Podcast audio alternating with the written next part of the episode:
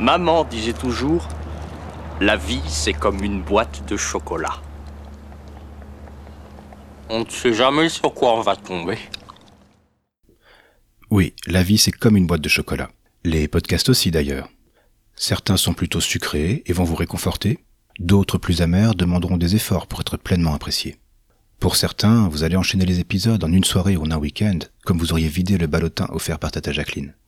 Pour d'autres, vous allez les savourer en espaçant les séances pour mieux en profiter. Un peu comme avec les chocolats que vous aimez bien, vous savez, ceux fourrés à la pâte d'amande. Mais ce qui rapproche encore plus les podcasts du chocolat, c'est qu'ils sont bien meilleurs quand on les partage. Dès le 1er décembre, retrouvez une case par jour, le nouveau podcast de la médiathèque de Rumilly. C'est un calendrier de l'Avent qui vous fera découvrir un nouveau podcast tous les matins jusqu'à Noël. Il y en aura pour tous les goûts et pour tous les âges. Alors, abonnez-vous dès maintenant dans votre application de podcast préférée. Je vous donne rendez-vous le 1er décembre.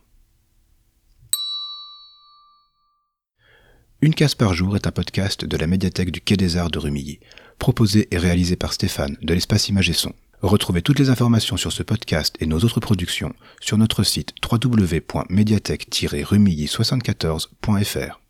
À bientôt!